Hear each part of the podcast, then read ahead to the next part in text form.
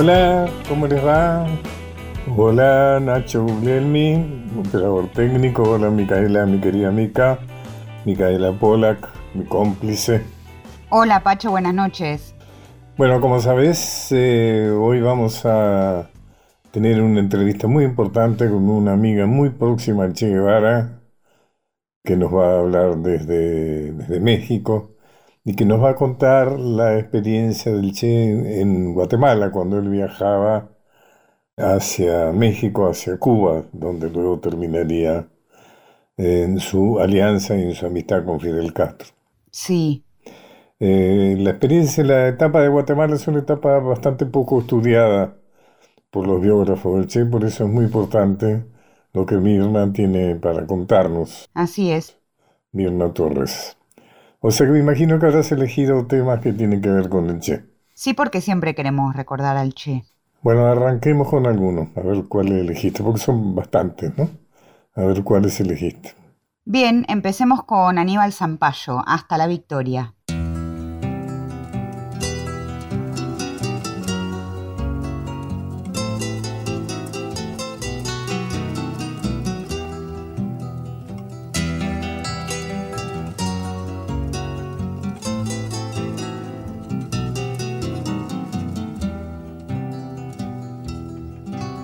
Yo soy Ramón, aquel que rompe las cadenas.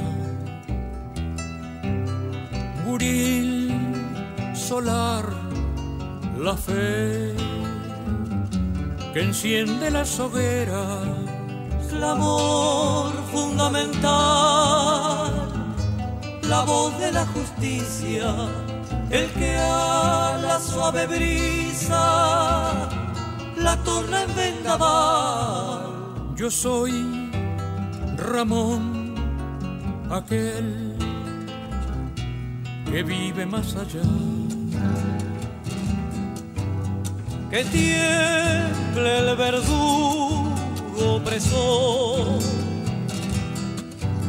el buitre insaciable del mar detrás de la muerte yo soy Ramón, la victoria final.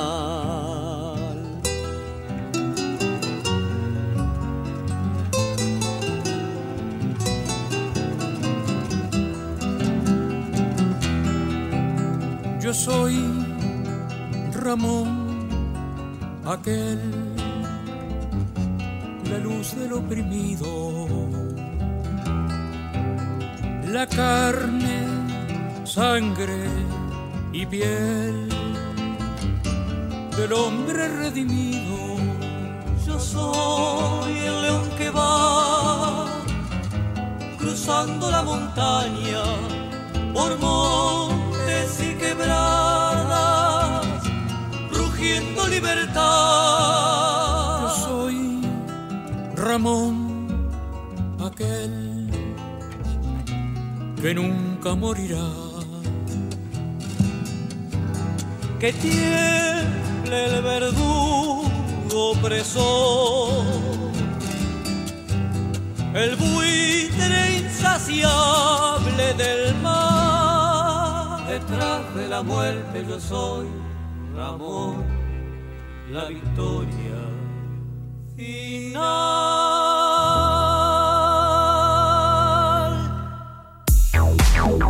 Pacho O'Donnell está en Nacional, la radio pública.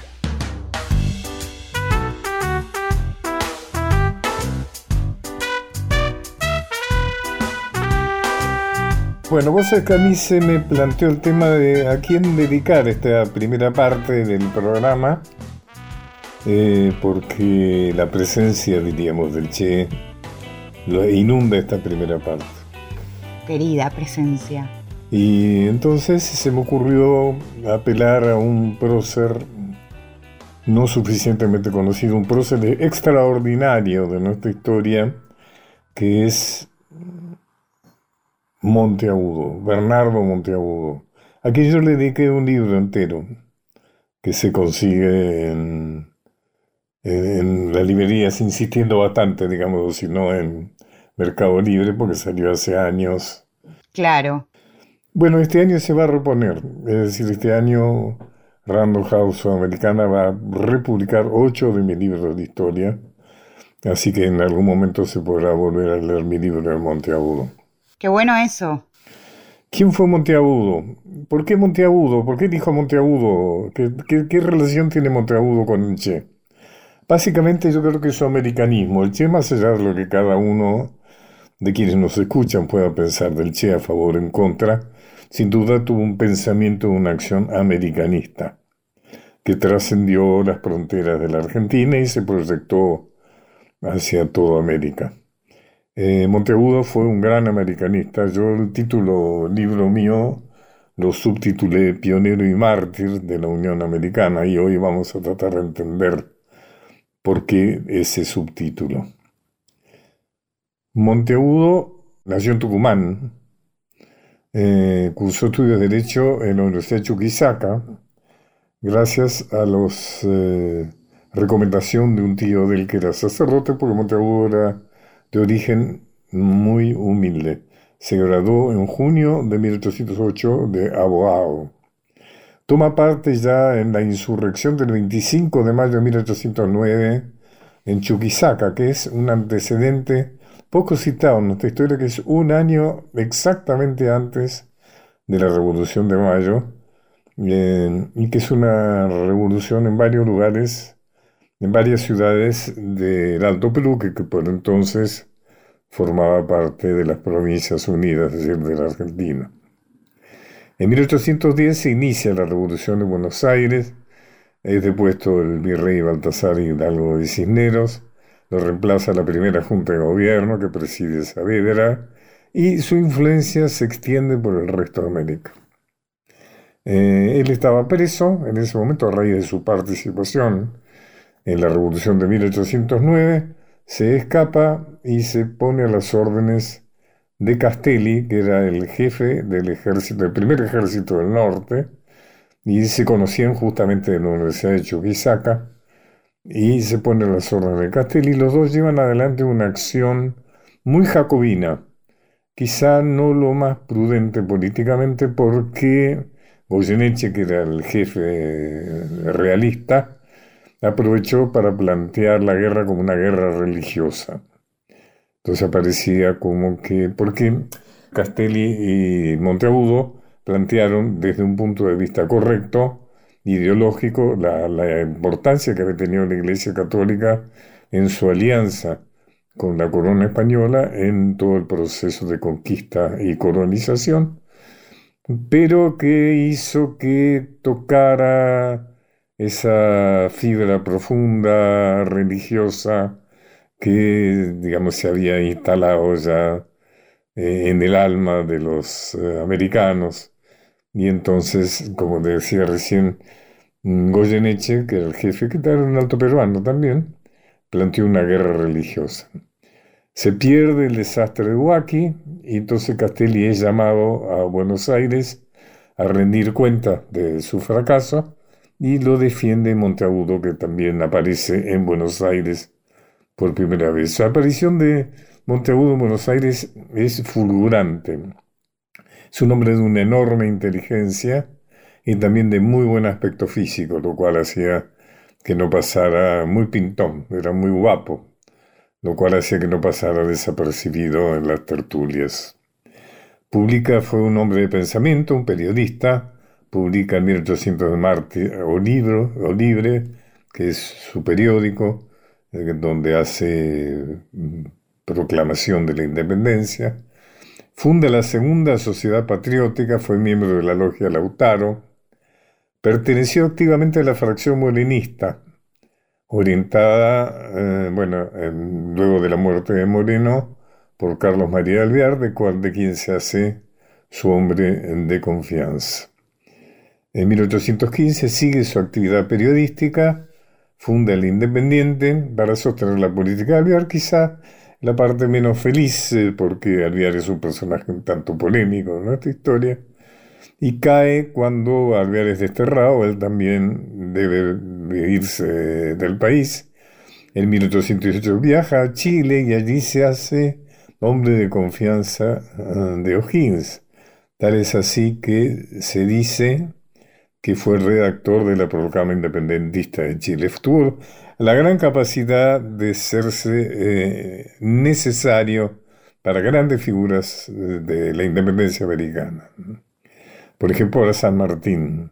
Uno de los servicios que le hace San Martín y a la revolución chilena, algunos dicen que por motu propio, otros cumpliendo órdenes, que interviene activamente en el fusilamiento de los hermanos Carrera, que eran los rivales de O'Higgins y de San Martín en la política chilena. Eh, cuando hubo que ponerle eh, fuego a las cosas, Monteagudo no vaciló.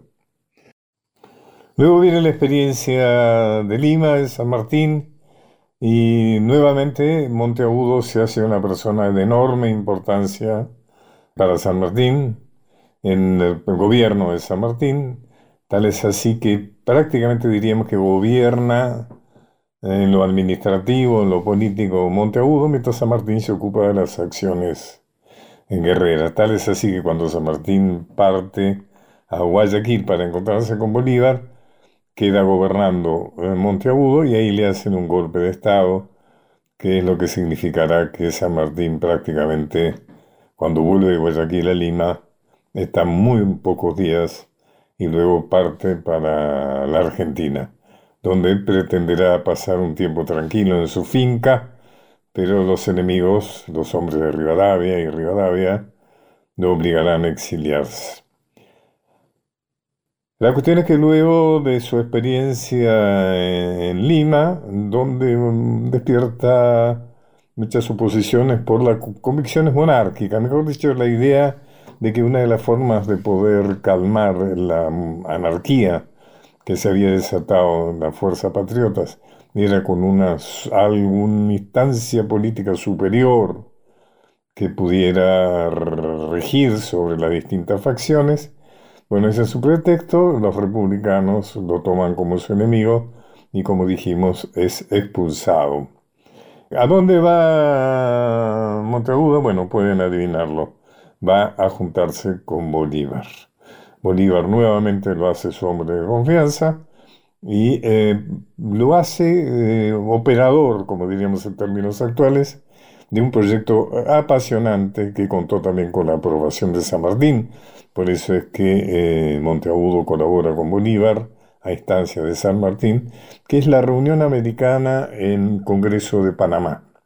La idea que tenía Bolívar y que del cual eh, Monteagudo es su principal operador es juntar a todas las naciones americanas en proceso de independencia para hacer una unión y que juntos pudieran progresar y sobre todo oponerse a las potencias que se abalanzaban sobre las posesiones de la debilitada España, sobre todo la Santa Alianza que componían varios países del centro de Europa, países absolutistas, y por otro lado nada menos que Gran Bretaña.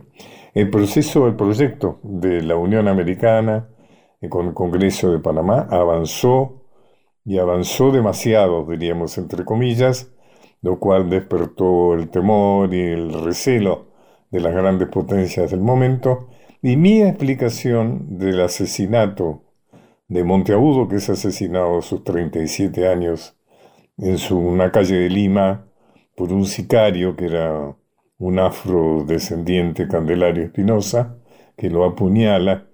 No tiene que ver, como han dicho algunos historiadores, por asuntos de faldas. Recordemos que ya les conté que Monteagudo era un hombre mm, de muy buen aspecto, sino que tiene que ver con alguna decisión, sobre todo me parece, de la Santa Alianza, de sabotear el Congreso americano de Panamá y efectivamente la muerte, el asesinato de Monteagudo, hiere de muerte al Congreso de Panamá, que se reúne pero que se va en meras declaraciones y no acciones concretas como se habían pensado. Bolívar, San Martín y Monteagudo, que era por ejemplo un mercado común, eh, un ejército compartido entre todos para defenderse de agresiones exteriores, un sistema de arreglo eh, diplomático de diferencias entre países independizados, en fin, una serie de medidas de orden práctico que no se tienen en cuenta. ¿Por qué Bernardo Monteagudo, esa enorme persona, no es suficientemente reivindicado por nuestra historia? Porque nuestra historia oficial es europeísta. O sea, el proyecto de quienes vencen las guerras civiles es hacer de Argentina una colonia europea, una dependencia europea. Y Monteagudo tuvo un proyecto eh, americanista, hacer de América una potencia. Bueno, mm, pasamos a la segunda parte y mm, mandate otra, otro tema que tiene que ver con el Che, porque ahora abrimos el diálogo con su gran amiga. Sí, vamos por el Che y por el americanismo que compartió con Monteagudo y con tantos y tantas. Escuchemos a Gerardo Alfonso, Son los sueños todavía.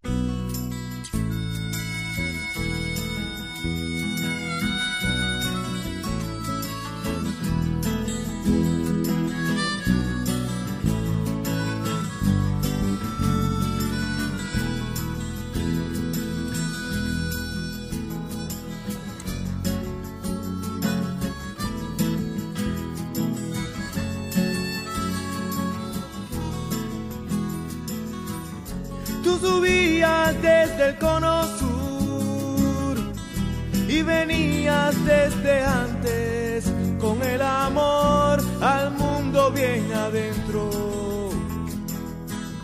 Fue una estrella quien te puso aquí y te hizo de este pueblo de gratitud. Nacieron muchos hombres que igual que tú no querían que te fueras si son otros desde entonces.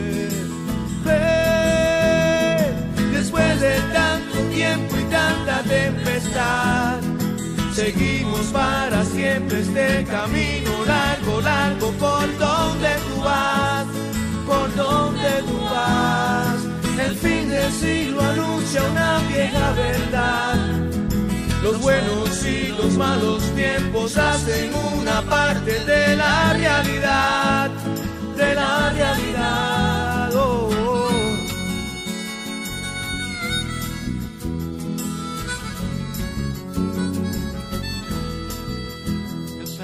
Bien que ibas a volver, que ibas a volver de cualquier lugar, porque el dolor no ha matado a los porque el amor es eterno y la gente que te ama no te olvida. Tú sabías bien desde aquella vez que ibas a crecer, que ibas a quedar, porque la fe clara limpia las heridas, porque tu espíritu es humilde y reencarnas en los pobres y en Después de tanto tiempo y tanta tempestad, seguimos para siempre este camino largo, largo por donde tú vas, por donde tú vas. El fin del siglo anuncia una vieja verdad. Los buenos y los malos tiempos hacen una parte de la realidad, de la realidad.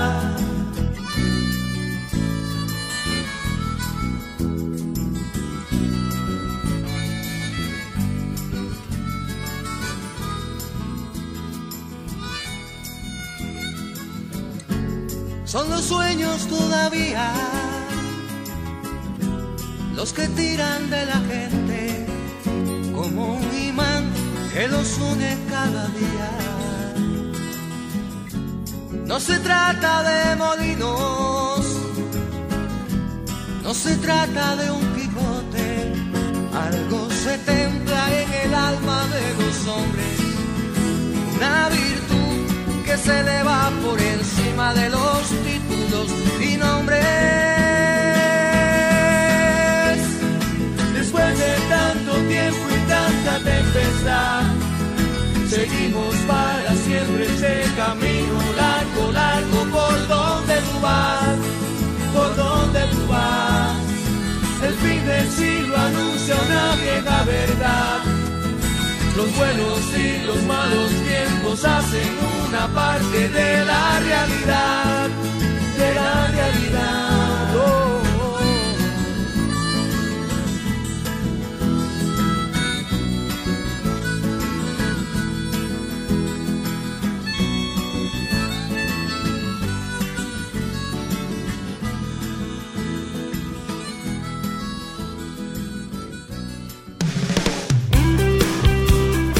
Una hora transitando los caminos de Pacho O'Donnell por Nacional. Continuamos con Los caminos de Pacho O'Donnell.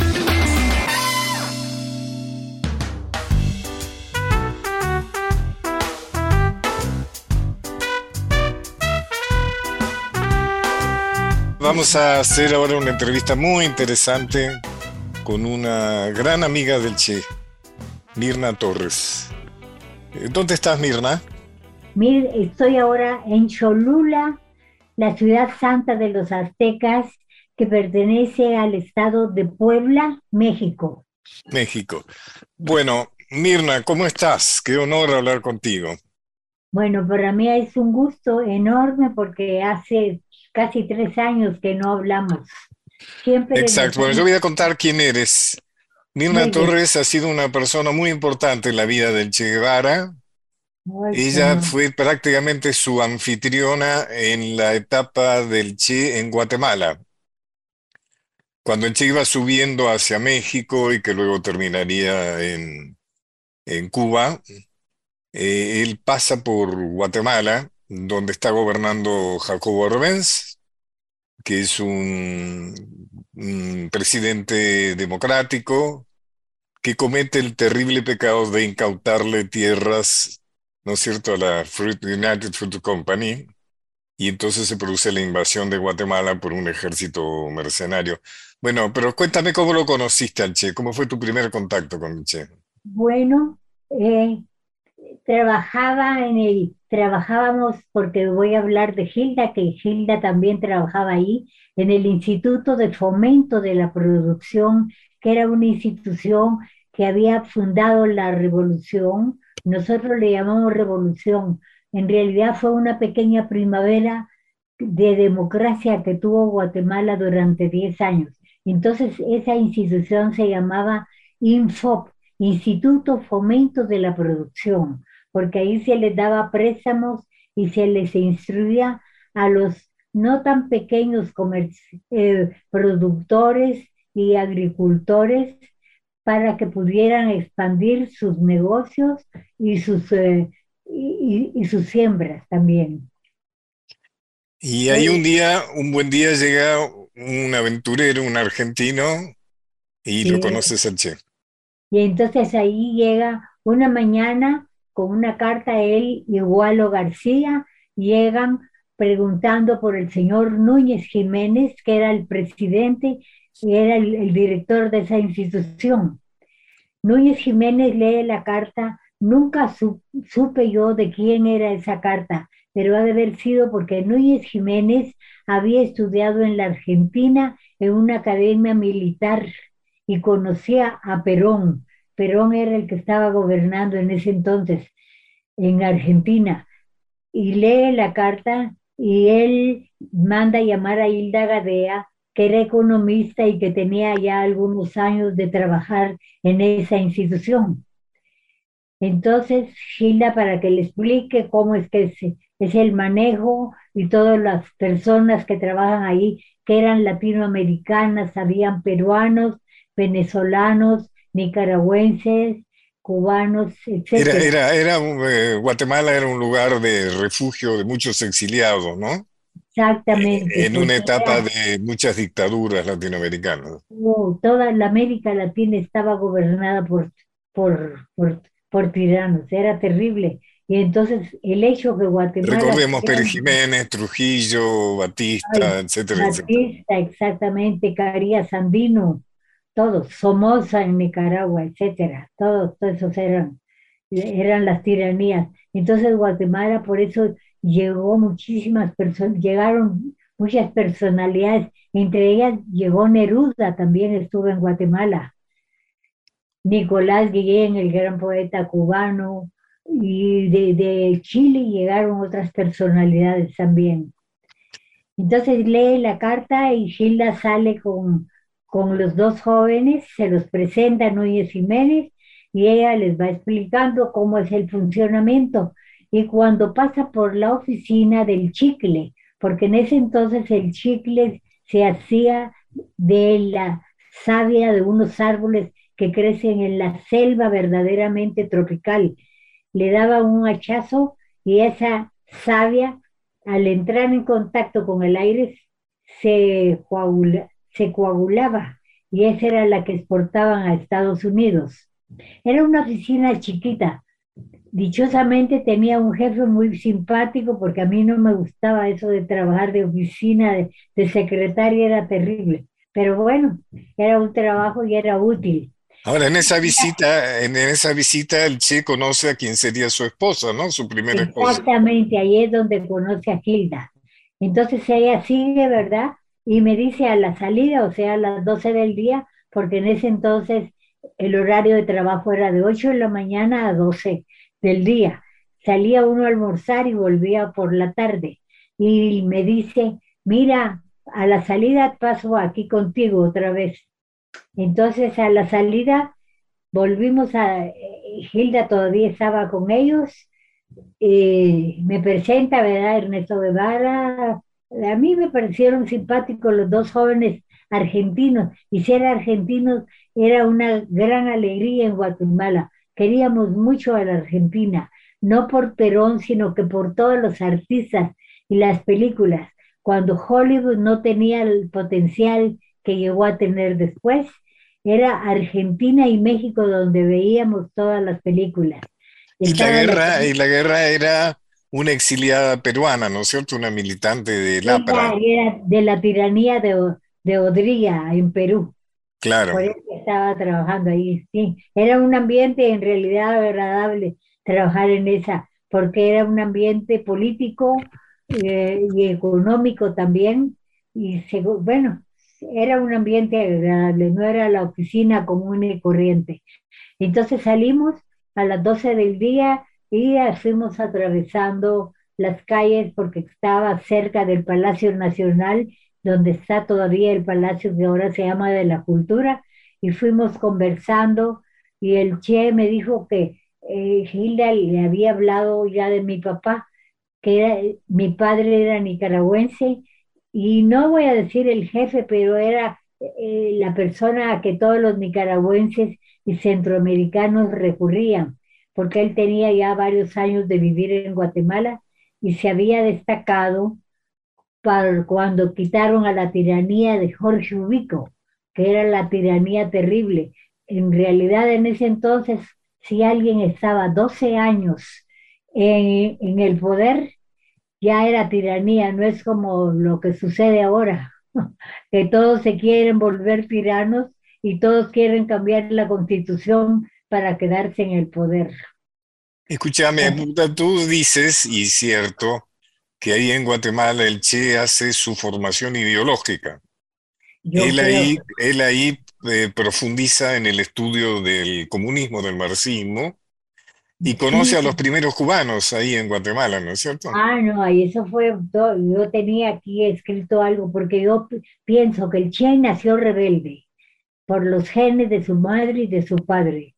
Nació rebelde desde chiquito, luchó contra su enfermedad del asma, y a medida que iba creciendo, y a él le había hecho otro viaje por la América del Sur, y las injusticias siempre le llamaron la atención y luchó contra ellas, y vio la diferencia, cómo vivía el indígena, el nativo de las naciones que él había visitado, y luego llega a Guatemala, y eso es lo que le llama la atención, que en Guatemala el indio estaba feliz porque se estaba haciendo la reforma agraria. Y voy a contar después una anécdota muy linda, donde a él le tocó la entrega de los títulos de propiedad. Primera vez que veía que, después de haber visto cómo trataban a los indígenas en Bolivia Y eso que ya había habido una reforma agraria, pero no era tan completa como la de Guatemala. La reforma de Jacobo Arbenz, ¿no? Sí, la de Jacobo Arbenz, exactamente, que ese era el pecado capital que cometió ese gran hombre, porque era quitarle, como tú iniciaste, las tierras a la United Company, tierras que la mayoría no estaban cultivadas y que las había comprado a dos centavos, tú te imaginas, a dos centavos había comprado hacía más o menos 50 años atrás otro presidente guatemalteco, Estrada Cabrera, del cual Miguel Ángel Asturias escribió un libro sobre él, El Señor Presidente. Gran libro, gran libro. el, antecedente de toda la literatura. Exactamente. Eh, gran antecedente de Cien años de soledad y demás. Ahí en, Guatemala el Che conoce a un profesor norteamericano, paradojalmente, ¿no? Exactamente ahí, porque Hilda era muy simpática, muy amable y tenía amistades de todo tipo, mujeres, hombres de diferentes nacionalidades. Y fue Hilda quien le presenta, Hilda a través de un cubano de apellido de Yurre, Benjamín de Yurre, que ellos no eran del grupo de Fideli, no eran del 26 de julio, estos llegaron después.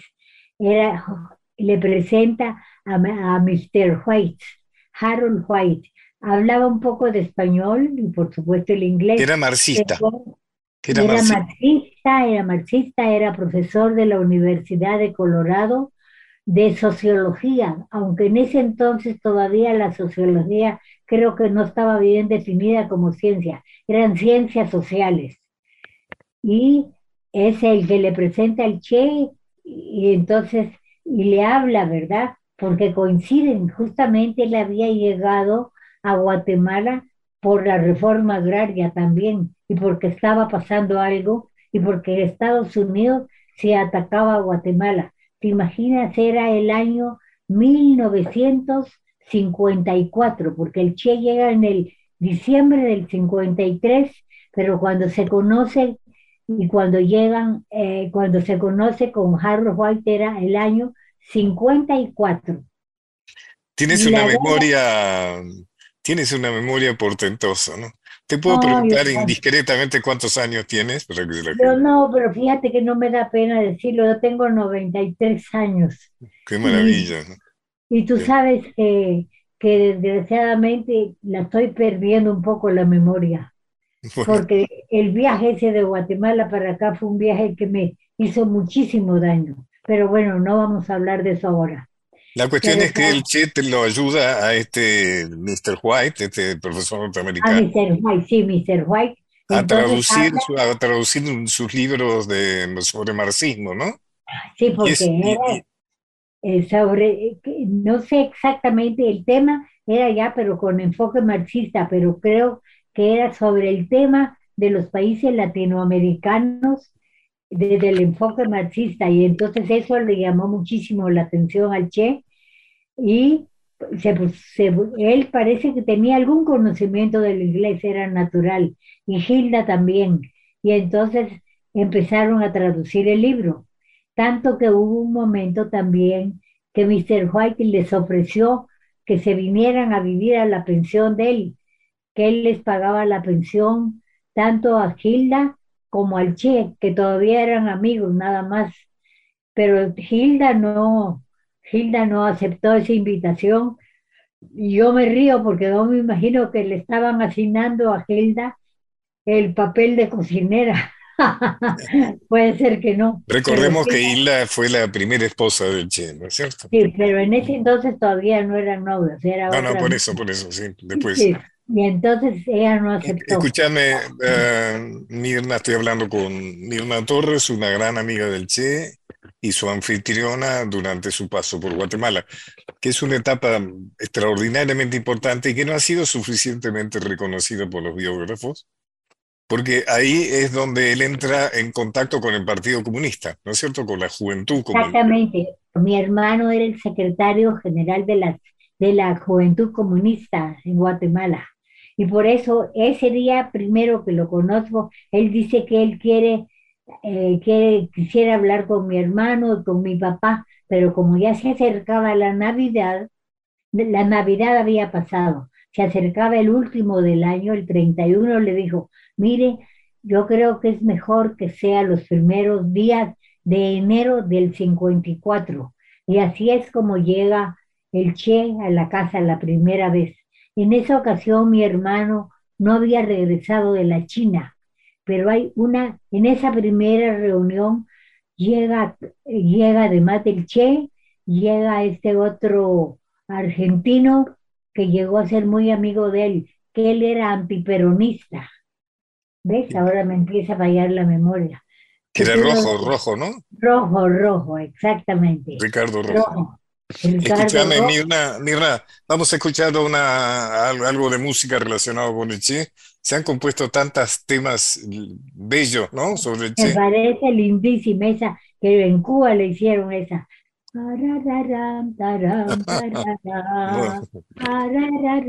Bueno, vamos a pedirle a Mica que ponga esa, la de Carlos Pueblo. La de Carlos Pueblo. Por supuesto, vamos con el himno al Che, podríamos decir. Carlos Puebla y Hasta siempre.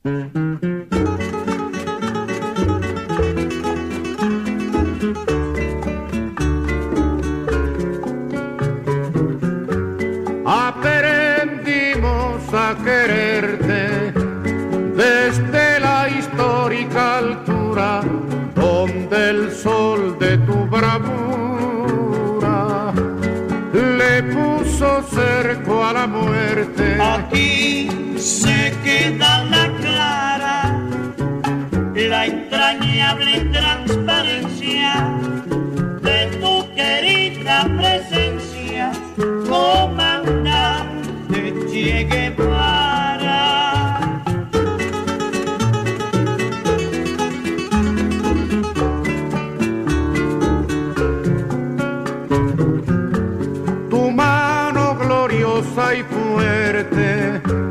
Sobre la historia dispara cuando todo Santa Clara se despierta para verte. Aquí se queda la clara, la entrañable transparencia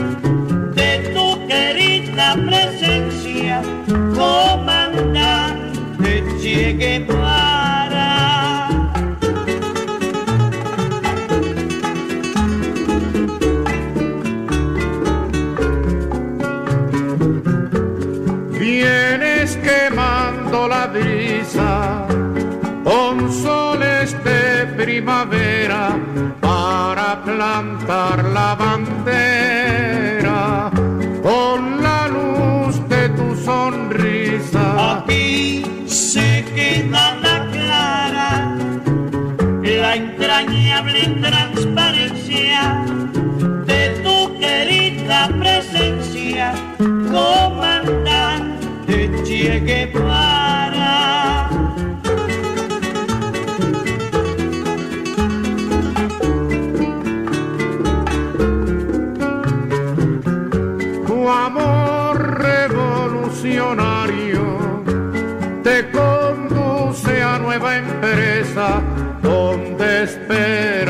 firmeza de tu brazo libertario. Aquí se queda la clara, la entrañable transparencia de tu querida presencia, comandante Che Guevara.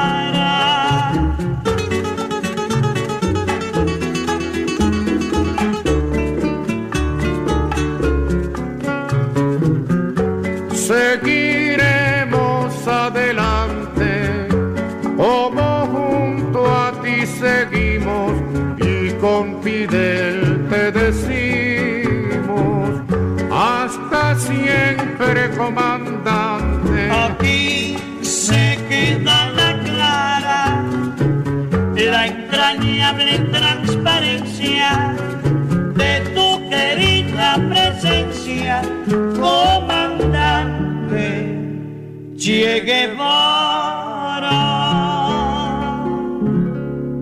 Pacho O'Donnell está en Nacional, la radio pública.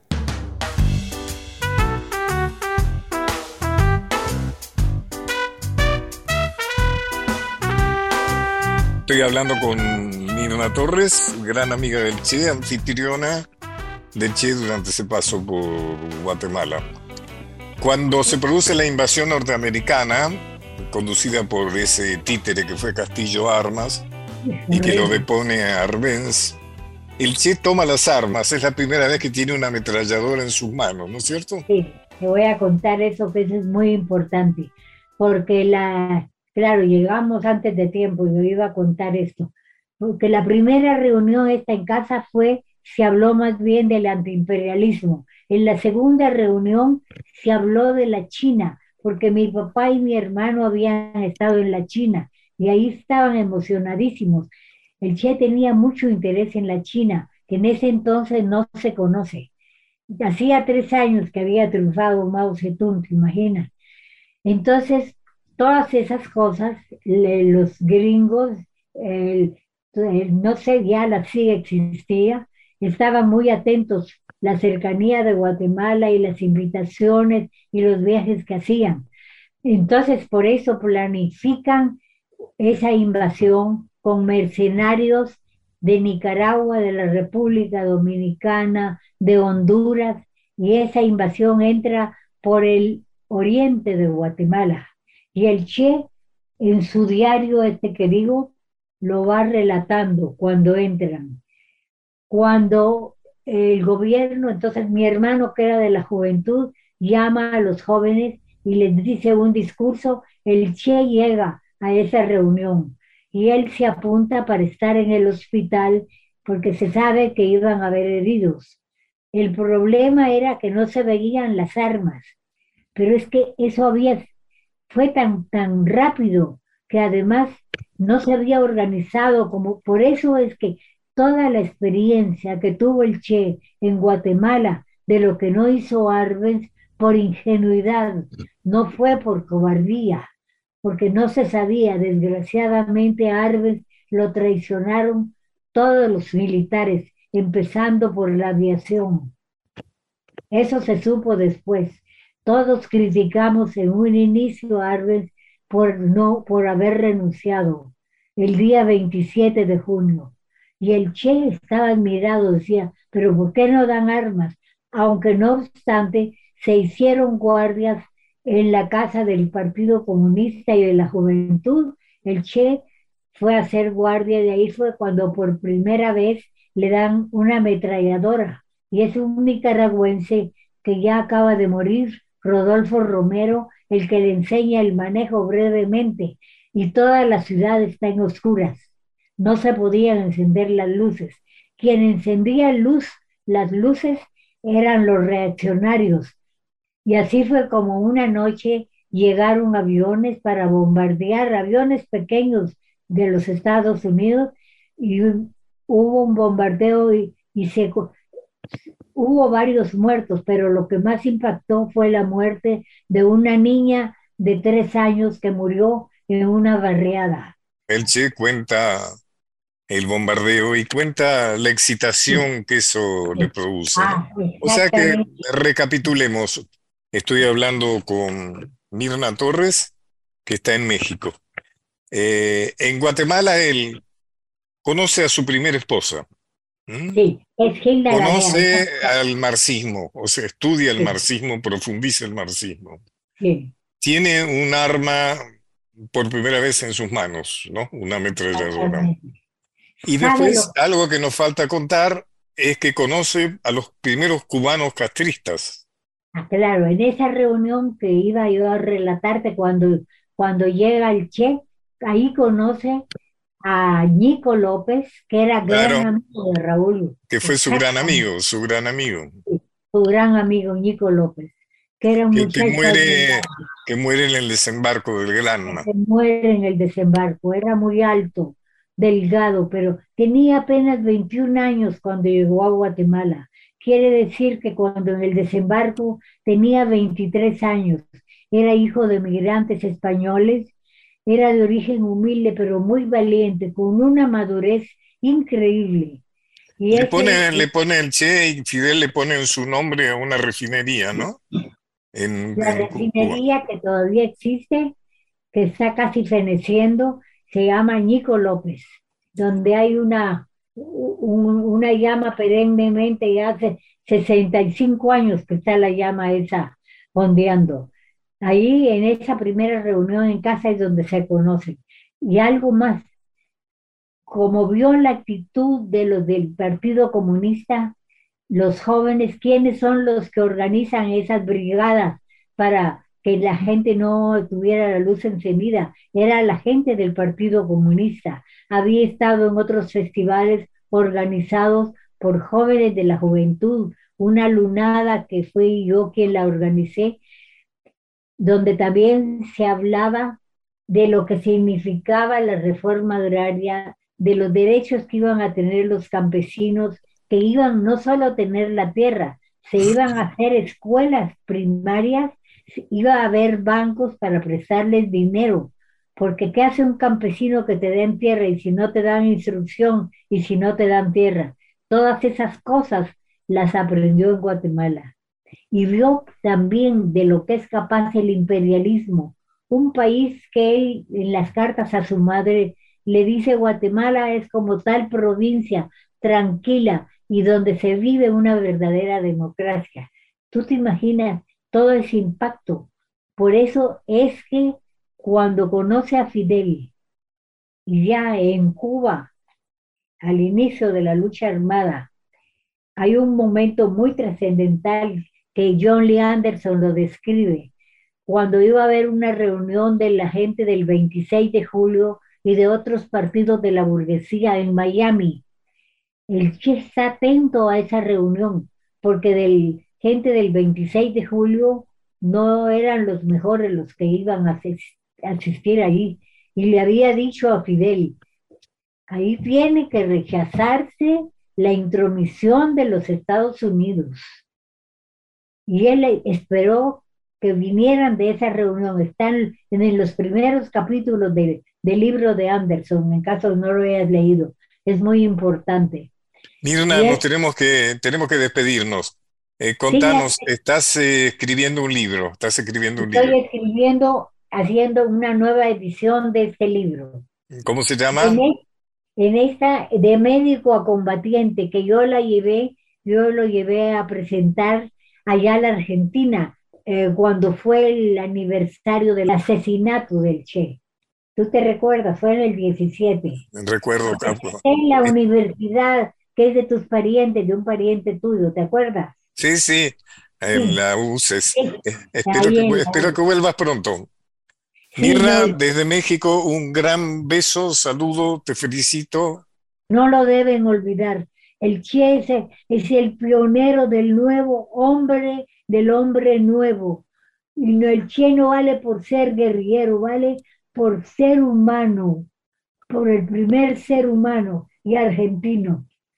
Chao. Bueno, nos despedimos. Muchísimas gracias, Mirna. En serio, muchas gracias. Espero que vuelvas pronto por Argentina.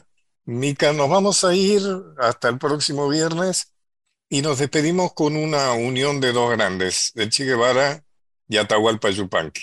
Muy bien, nos vamos con Yupanqui y su homenaje al Che Guevara. Bueno, nos vemos todos de nuevo el próximo viernes a las 21 horas. Y ha sido un excelente programa. Muchas gracias.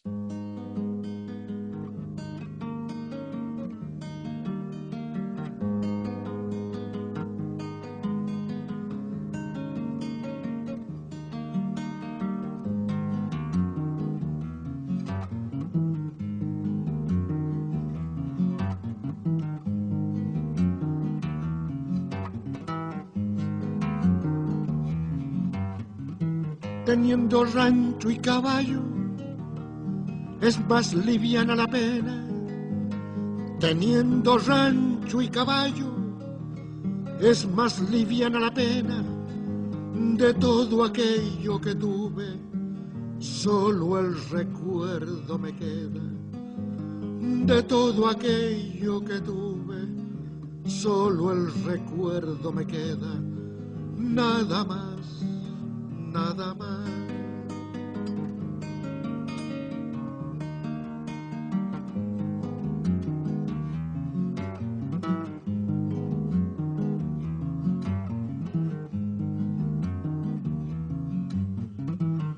Tengo cuentas con Dios, mis cuentas son con los hombres.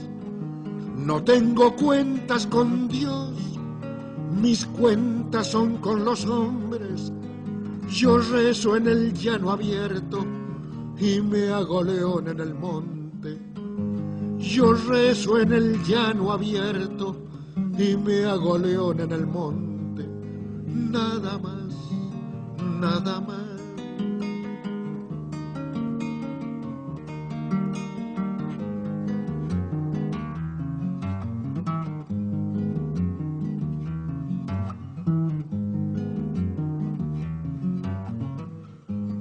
Gusta mirarlo al hombre plantado sobre la tierra.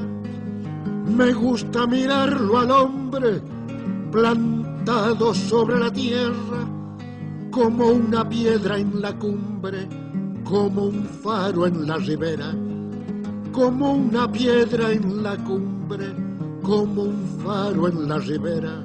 Nada más, nada más.